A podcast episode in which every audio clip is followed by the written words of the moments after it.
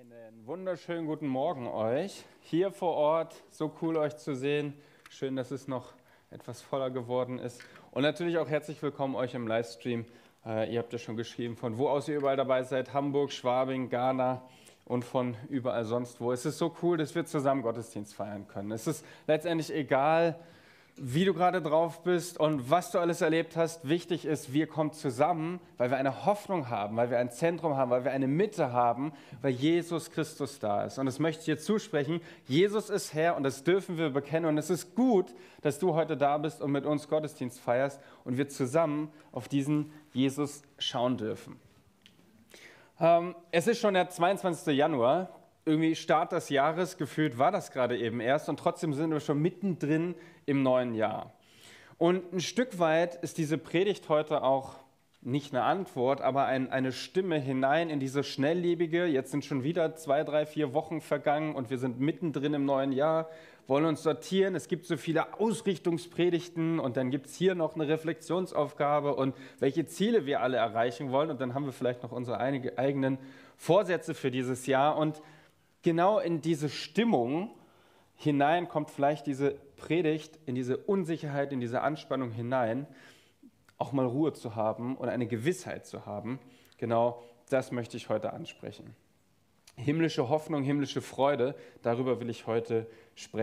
Wir hatten gestern unseren Neujahrsempfang oder genau, Neujahrsempfang für, für Mitglieder und es war richtig gut, dass man nicht nur zusammen zum Gottesdienst kommt, sondern auch gemeinsam mal wieder bruncht, zusammen isst, Zeit verbringt, einander kennenlernt. Das war richtig, richtig schön. Und der Bibelvers, der gestern, zumindest in meiner Bibel-App für, für, den, für den Tag gestern drin stand, der lautet so: Der Mensch plant seinen Weg, doch der Herr lenkt seine Schritte. Und für mich war das sehr bezeichnend, weil das löst in mir auf der einen Seite Begeisterung aus, aber auch eine Ehrfurcht. Ich weiß, dass wir verantwortungsbewusst planen dürfen. Wir dürfen unser Leben in die Hand nehmen. Wir nehmen unser geistliches Leben in die Hand. Wir dürfen gestalten. Und trotzdem weiß ich, da ist ein Gott, der alles in seinen Händen hat und der die Dinge führt.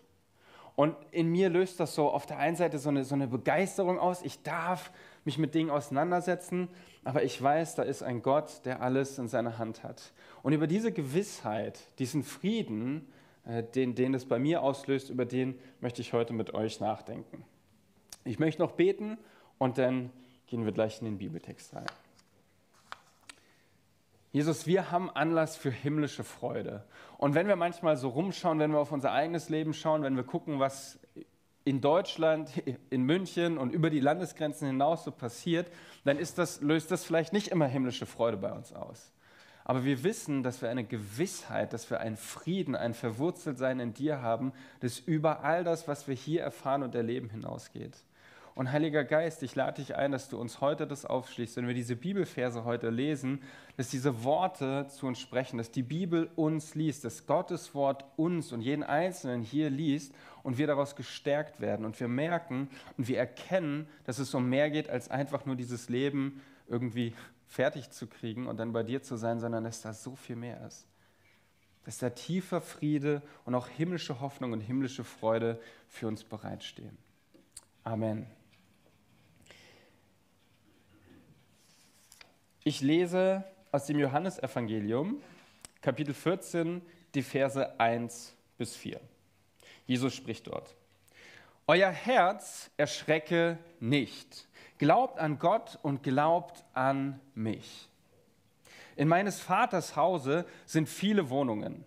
Wenn es nicht so wäre, hätte ich dann zu euch gesagt, ich gehe hin, euch die Städte zu bereiten. Und wenn ich hingehe, euch die Städte zu bereiten, will ich wiederkommen und euch zu mir nehmen, auf dass auch ihr seid, wo ich bin. Und wo ich hingehe, den Weg dahin wisst ihr. Ein bisschen was zur Einordnung von diesem Text. Ich finde, es ist wichtig, dass man sich ein bisschen vergegenwärtigt, in welchem Kontext steht das, was, was meint Jesus da genau und warum spricht er genau diese Worte. Das Johannesevangelium ist wichtig zu wissen, es ist ein Evangelium, wo, wo, fast die Hälfte des Inhalts sich eigentlich um, diesen, um diese letzten Tage, um diese Passionswoche von Jesus handelt. Also es ist sehr detailliert, sehr, sehr tief und auch sehr emotional beschrieben, wie Jesus diese letzten Tage vor dem Kreuz und vor der Aufstehung verbringt. Es ist sehr, sehr klar beschrieben und auch mit vielen Symbolen behaftet. Also wir lesen sehr viel aus dieser einen Passionswoche, die so wichtig im Leben von Jesus ist und auch im Leben von uns äh, so wichtig ist. Und wenn wir jetzt genauer hinschauen, die Verse, die wir heute lesen, die ich jetzt gerade eben vorgelesen habe, dann müssen wir uns natürlich klar machen, diese Verse und Kapiteleinteilung, das wurde natürlich früher nicht so aufgeschrieben. Das war jetzt nicht so, dass davor schon alles klar war, sondern das kam alles ein bisschen später dazu. Und wenn Jesus hier jetzt spricht und, und seinen Jüngern das zuspricht oder jetzt auch in diesem Raum uns das zuruft, jedem Einzelnen von euch das zuruft, euer Herz erschrecke nicht, dann ist natürlich die Frage, was passierte dann vorher? Was war geschehen, dass er diese Worte seinen Jüngern zuruft? Euer Herz erschrecke nicht. Warum war es Jesus wichtig, genau das zu sprechen? Wir kommen aus Kapitel 13, wo Jesus kurz vor dem Passafest seine Jünger zusammenruft und wir so eine Abendmahlsituation vorfinden. Wir sehen, dass Jesus zusammensitzt, sie sitzen an einem Tisch oder, oder liegen zu Tisch, unterhalten sich und dann passieren sehr viele wichtige Dinge. Sehr symbolhaft. Das ist das, was wir im Johannesevangelium immer wieder sehen. Jesus wäscht seinen Jüngern die Füße. Er spricht über die Liebe, die uns ausmacht, die Liebe zueinander. Er spricht aber auch darüber, dass zwei aus dieser Runde von diesen Jüngern, die so intensiv mit ihm unterwegs waren, ihn verraten werden. Und er spricht über seinen eigenen Tod. Das ist das, was wir in diesem ganzen Kapitel 13 vorfinden. Und wenn man einiges über die, die Jünger so liest und weiß, dann ist es schon so, die haben nicht immer gleich verstanden, worum es Jesus ging. Also er spricht in Gleichnissen, damit Leute das besser verstehen. Und die Jünger standen danach da und dachten sich, hm, ganz genau weiß ich es eigentlich nicht. Und kurz danach sagt Jesus, okay, ich erkläre euch jetzt nochmal das Gleichnis. Ich deute das Gleichnis jetzt nochmal. Damit auch die Jünger verstehen, worum geht es da. Aber mein Eindruck, wenn ich diese Verse lese, wenn ich durch Kapitel 13 durchgehe, die Jünger haben begriffen, hier passiert etwas sehr Wichtiges. Jesus deutet hier sehr wichtige Dinge an, die, die eine Konsequenz haben. Und für mich, wenn ich mich in diesen Raum hineinversetze, in dieses Kapitel 13, dann ist da sehr viel Anspannung, Spannung, da ist eine Begeisterung, aber auch Unsicherheit. Wie meint Jesus das jetzt genau? Das sind so wichtige Worte, die er hier spricht. Warum wäscht er uns die Füße? Warum, wieso Verrat und warum sein Tod? Ich glaube, da ist viel Spannung und äh, viel Unsicherheit in diesem Raum. Und so gehen wir in Kapitel 14 und Jesus spricht genau diese Worte. Ihr, meine Jünger, ihr, mit denen ich so lange, so intensiv, tagtäglich unterwegs bin, ich sage euch, euer Herz erschrecke nicht. Glaubt an Gott und glaubt an mich. In meines Vaters Hause sind viele Wohnungen. Wenn es nicht so wäre, hätte ich dann zu euch gesagt, ich gehe hin, euch die Städte zu bereiten. Und wenn ich hingehe, euch die Städte zu bereiten, will ich wiederkommen und euch zu mir nehmen, auf dass auch ihr seid, wo ich bin. Und wo ich hingehe, den Weg dahin wisst ihr. Ein Zuspruch, ein Zuruf genau in diese Unsicherheit, in diese Anspannung, in diese Spannung hinein. Euer Herz erschrecke nicht. Und das, was diese Jünger dann danach erleben, dass die, die lebendige Hoffnung, mit dem sie tagtäglich unterwegs waren, der Messias, der, der Rettung bringt, dass der dann ans Kreuz geschlagen wird und stirbt, da finden diese Worte viel mehr Anklang, wenn er ihnen sagt, euer Herz erschrecke nicht. Es ist auch was Prophetisches, es ist etwas, wo er sagt, vertraut mir, egal was jetzt kommt, vertraut mir. Im Gegensatz dazu wissen wir, was dann passiert und wissen, dass diese Worte noch viel mehr Bedeutung haben, weil wir wissen, dass Jesus aufersteht und das viel mehr Anlass himmlischer Freude und himmlischer Hoffnung für uns sein darf. Ich möchte jetzt in den, in, in den nächsten äh, Minuten oder den, bis zum Ende der Predigt euch gerne drei Symbole mitgeben, ganz wie in Johannes vieles symbolhaft ist und viele symbolhafte äh, Handlungen drin sind, möchte ich über drei Symbole sprechen, die ich mit dieser Bibelstelle verbinde und die dir vielleicht auch helfen, diese Bibelstelle nochmal anders aufzuschließen und sie zu erinnern und sie dir selbst zu eigen zu machen. Es sind drei Symbole, die uns einerseits helfen, Hoffnung und Trost in Zeiten zu haben, wo es einfach nicht gut läuft, wo wir Angst haben. Es ist das, das andere Symbol soll uns helfen, einfach diesen großen Plan Gottes im Blick zu haben und zu wissen, ich darf mit Zuversicht und Friede und Ruhe durchs Leben gehen. Und das letzte Symbol ist ein Ansporn, unser Leben hier gut zu nutzen. Das erste Symbol gibt uns äh, diese Bibelstelle schon vor. Euer Herz erschrecke nicht, glaubt an Gott und glaubt an mich. In meines Vaters Hause sind viele Wohnungen. Wenn es nicht so wäre, hätte ich dann zu euch gesagt, ich gehe hin, euch die Städte zu bereiten. Und wenn ich hingehe, euch die Städte zu bereiten, will ich wiederkommen und euch zu mir nehmen, auf dass auch ihr seid, wo ich bin. Ich beschrieb diese Situation, diese Unsicherheit, die Spannung. Man weiß, die Jünger wissen nicht genau, was kommt da jetzt auf uns zu. So ein bisschen spricht Jesus vielleicht auch in Andeutungen. Und uns geht es doch momentan, oder vielen von uns behaupte ich, geht es doch gerade auch so. Das letzte Jahr hat gezeigt, wir haben bei weitem nicht so viel, oder nehmen wir die letzten drei Jahre, haben doch gezeigt, wir haben bei weitem nicht so viel im Griff, wie wir das eigentlich gehofft haben.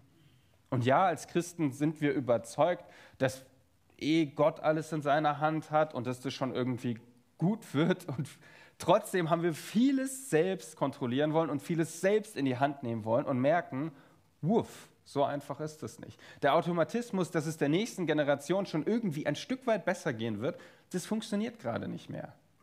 Es war immer so, die, die Vorgängergeneration, die hat was aufgebaut und die Folgegeneration, die hat es dann noch ein bisschen besser gehabt. Und es ist nicht mehr so. Wir sind mit viel mehr Unsicherheit konfrontiert. Auch wenn gefühlt so eine Talsohle durchschritten ist, ich habe das letzte Woche, äh, war das im, im Bayerischen Rundfunk, Bayern-Trend oder sowas, 47 Prozent der bayerischen Bevölkerung schauen schon wieder etwas optimistischer auf ihr Leben. Demgegenüber stehen aber auch noch 45 Prozent, die noch eher pessimistisch aufs Leben schauen. Ich weiß nicht, in welcher Hälfte du ungefähr reinziehst. Ich weiß nicht, was der Rest dazu gesagt hat. Pessimist, Optimist, Realist, ich weiß nicht genau, wo du stehst, aber wir alle merken, es hat sich was verändert. Und so holt uns dieser Text vielleicht nochmal ganz anders ab. Und ich merke, ich predige diese, diese Worte zu mir selbst. Weil ich selbst diese Spannung gerade wahrnehme, wo ich merke, uff, wie gehe ich gut damit um? Und wenn du gerade merkst, dass dein Leben irgendwie droht zu versiegen und du nachts wach liegst und denkst, wie, wie soll das alles gut kommen? Und vielleicht ist es gar nicht Ukraine und Finanzen und sonst was, sondern es sind ganz persönliche Sachen in deinem Leben, wo du merkst, da ist so viel Dunkelheit, da ist so viel Schwere, dann spricht Jesus dich genau jetzt an. Dein Herz erschrecke nicht.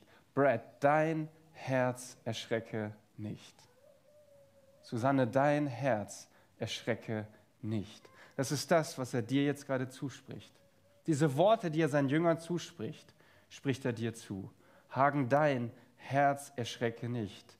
Jesus spricht, glaub an mich und glaub an Gott. Und hier geht es nicht nur darum, was trauen wir Jesus zu, sondern vertrauen wir ihm. Und es ist so schön, wie diese Bildsprache uns abholt. Wenn der, Zimmer, der Sohn eines Zimmermanns sagt, ich baue dir eine himmlische Wohnung, wie viel besser kann es werden? Dieser Sohn des Zimmermanns sagt, ich baue dir eine Wohnung.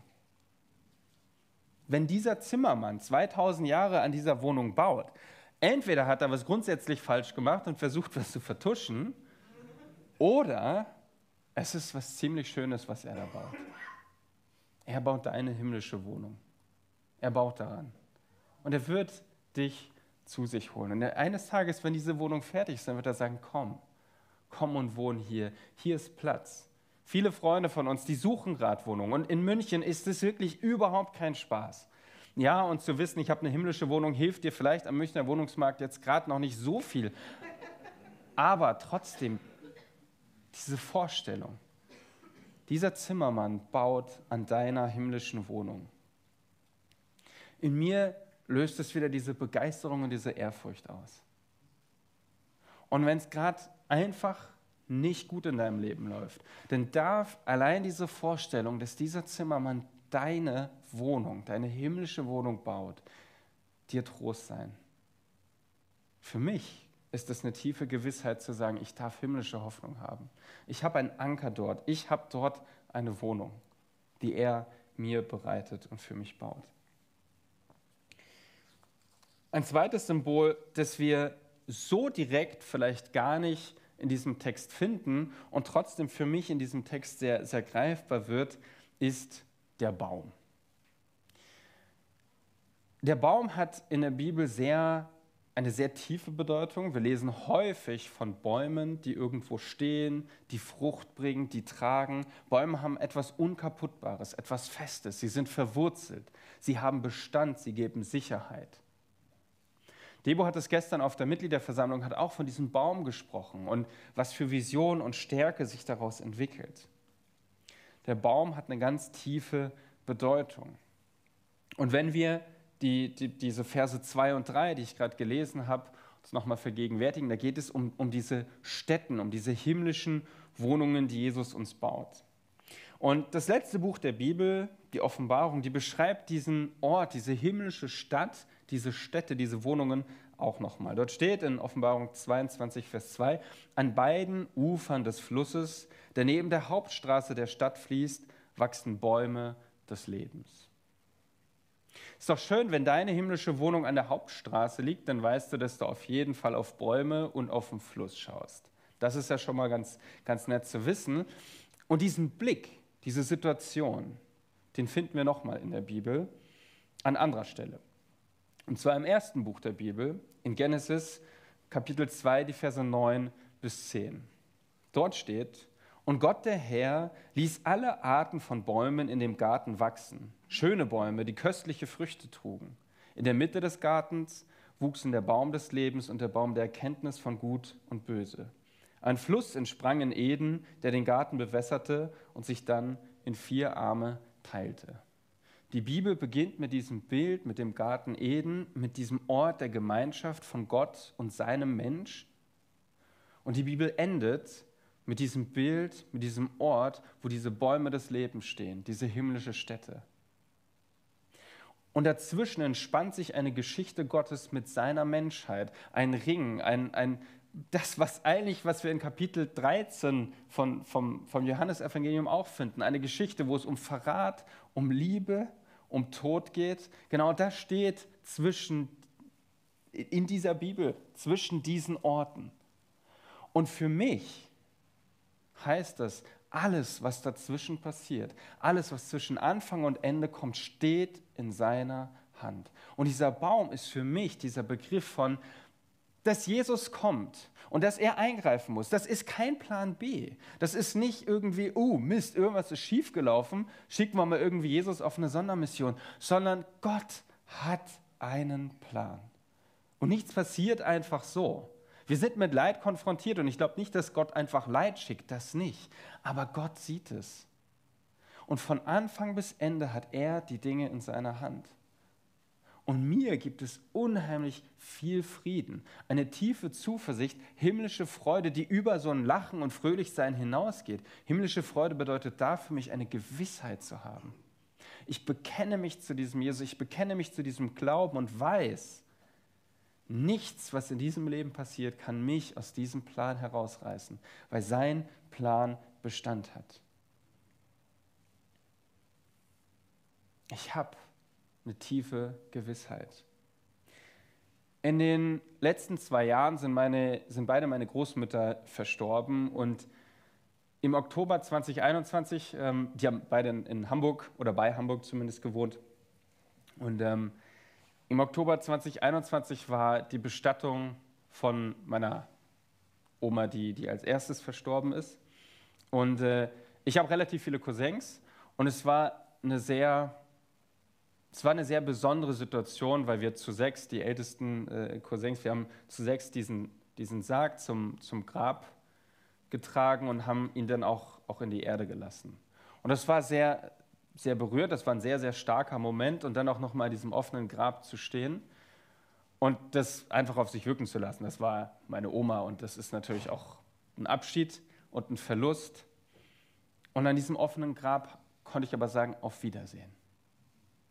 Und ich habe mich danach mit meinen Cousins und die Leute, die auf der Beerdigung waren, wir haben uns ein bisschen darüber unterhalten, wie uns das ging, Oma da zu verabschieden. Und wir haben über dieses Auf Wiedersehen gesprochen. Und ich konnte sagen, ich meine das Wort wirklich.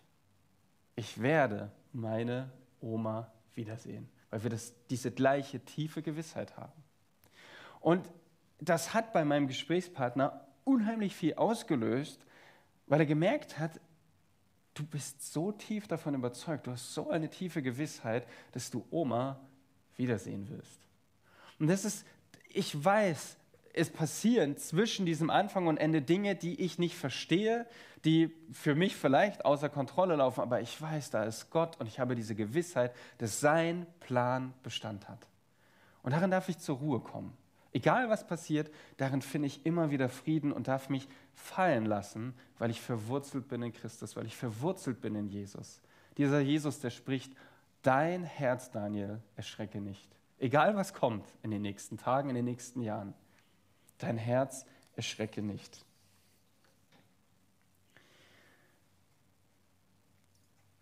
Ich möchte zum dritten und äh, zum letzten Symbol kommen, das ich mit dieser Stelle verbinde. Himmlische Freude, himmlische Zuversicht, himmlische Hoffnung spornt mich an, mein Leben hier gut zu nutzen. Die Erfahrung da an, an diesem offenen Grab zu stehen und danach diese Gespräche zu führen, das hat mir zwei Dinge gezeigt. Das eine ist, es lohnt sich, mein Glauben zu bekennen, mein Bekenntnis auch auszusprechen, zu sagen, ich habe eine Hoffnung, ich glaube an Jesus Christus, an den Gekreuzigten, an den Auferstandenen, der mir ewiges Leben schenkt, das ist eine Botschaft, die bei anderen Menschen viel auslöst. Aber ich habe gemerkt, das macht auch was mit mir. Denn in solchen Momenten, wo ich das bekenne, wo ich das ausspreche, merke ich auf einmal, ich, ich habe ein Fundament, auf dem ich stehe. Und wir vergessen manchmal, wie viel dieser Friede, wie viel diese Gewissheit, wie viel diese himmlische Hoffnung, diese Perspektive, wie viel Halt uns das eigentlich gibt, was dieser Glaube uns eigentlich bedeutet. Man schiebt es manchmal weg und denkt sich, ja, ich weiß, da kommt noch was, es gehört auch zu meinem Glauben dazu. Aber wenn du das bekennst und merkst, oh, ich stehe wirklich auf diesem Fundament, das macht was mit uns. Das macht was mit mir, wenn ich das so ausspreche. Und wenn ich hingehe, euch die Städte zu bereiten, will ich wiederkommen und euch zu mir nehmen, auf das auch ihr seid, wo ich bin. Und wo ich hingehe, den Weg dahin wisst ihr. Wenn wir verstehen und überzeugt sind, dass der größte Gewinn, den jemand machen kann, ist, Jesus kennenzulernen und mit ihm zu leben, dann schließt es eben auch dieses ewige Leben ein, zu sagen, ich habe einen Anspruch, ich habe einen Anteil an diesem ewigen Leben. Und es hat eine Konsequenz, weil diese Ewigkeitsperspektive, die lässt mein Leben hier auf dieser Welt anders ausschauen. Und was nicht passieren darf und was vielleicht einigen Christen manchmal passiert, ist, dass wir sagen, ach, ich habe ja Perspektive Ewigkeit, ist mir völlig egal, was hier passiert. Ich glaube, es ist das Schlimmste, was passieren kann, wenn Christen ihre Berufung verwirken und sich aus diesem Leben, aus dieser Welt, aus dieser Gesellschaft rausziehen, weil sie sagen, ach, was zählt ist die Ewigkeit, ist völlig egal, was hier ist. Genau das ist nicht, was die Ewigkeitsperspektive in uns ausfüllen darf. Nicht ein, ich ziehe mich zurück und sage mir, ist egal, was hier passiert, sondern ein Ansporn, dieses Leben zu nutzen und hier zu leben, in unserer Berufung mit dem Herz bei den Menschen, mit beiden Beinen auf dem Boden und nicht irgendwo im Himmel rumfliegen, weil ich weiß, ach, irgendwann bin ich, ich bin, eigentlich bin ich jetzt schon mehr bei Jesus im Himmel als, als hier auf dieser Welt. Nein, wir haben eine Berufung, hier zu leben, aber es sortiert unsere Prioritäten neu. Und ich sage euch nichts Neues, ich, ich nenne das immer wieder, wenn du wissen willst, was dir wichtig ist, schau in deinen Geldbeutel und schau in deinen Terminkalender. Und ich merke ja auch, das sorgt uns manchmal, wenn ich sehe, wie viele Termine ich habe, was ich alles machen will und Geld und oh, die ganzen Fragen, die nehmen Besitz von mir. Und, und von einer Ewigkeitsperspektive drauf zu schauen, befreit mich, mich mit diesen ganzen Sorgen des Alltags, mit meinem Zeit und, und Besitz, mich damit immer zu beschäftigen und zu sagen, ich brauche mich nicht zu sorgen weil ich weiß, von wo aus ich auf mein Leben schauen darf. Und das ist mir ein Ansporn. Und das ist dieses dritte Symbol, äh, vielleicht kennen einige von euch dieses Bild schon, ähm, ein Seil. Und stell dir vor, dieses Seil, das musst du dir nicht vorstellen, sondern ich kann es dir sagen, dieses Seil ist drei Meter lang. Ähm, weiß nicht, was du dir denn vorstellst, aber das hier sind drei Meter. Und hier vorne dran habe ich ein bisschen was abgeklebt. Das ist ein kleiner schwarzer Abschnitt. Und jetzt stell dir einfach vor, das alles hier ist Ewigkeit.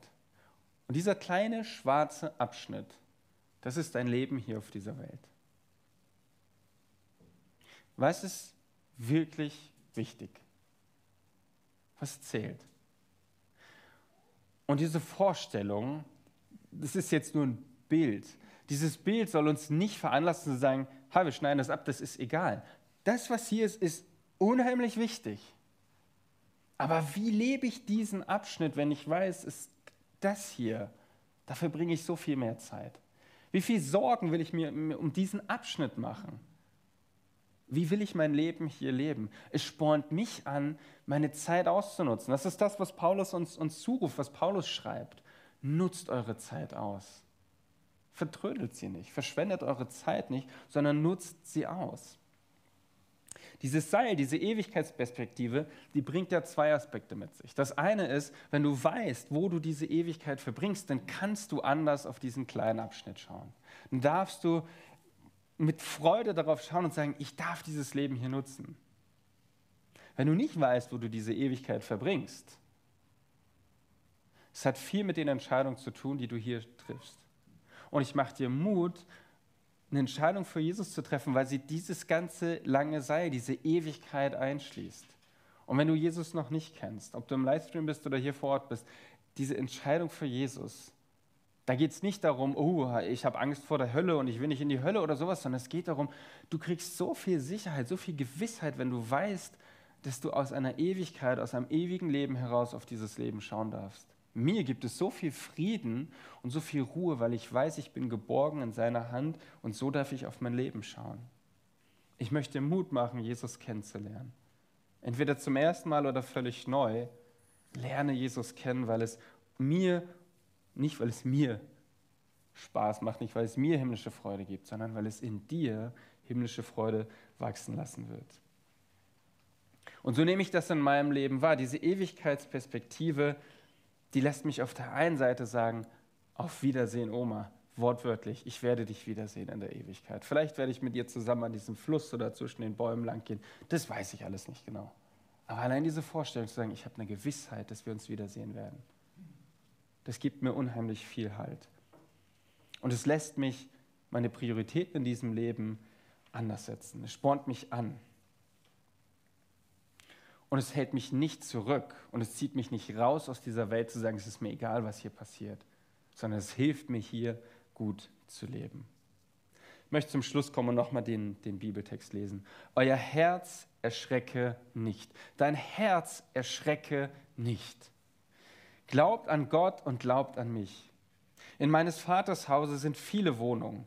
Wenn es nicht so wäre, hätte ich dann zu euch gesagt, ich gehe hin, euch die Städte zu bereiten.